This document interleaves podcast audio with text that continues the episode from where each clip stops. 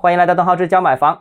五月十七号，中山发布了新的土地拍卖金政，主要包括放宽竞买人资格要求，下调竞买人保证金比例。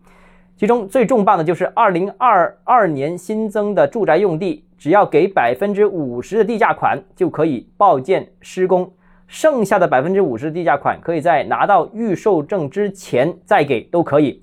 那这个政策绝对是近期土拍政策当中最重磅、最创新的这样一条。这种做法在全国应该算是首例啊。当然了，前一段时间其实我们看到增城有有部分项目有点类似啊，哎，但这个就意味着中山是极大的降低了目前土拍的门槛。很多开发商啊，如果资金不够，但是对某些地块有兴趣的话，他可以参与，只要给一半钱就可以了，剩下等到到预售证。发布之前再补，但是预售证已经拿到的话，它已经可以通过销售回笼资金，所以这个对整个土地市场的门槛下调起到了很大的作用。这个也相信都会对土地市场复苏起到很积极的作用。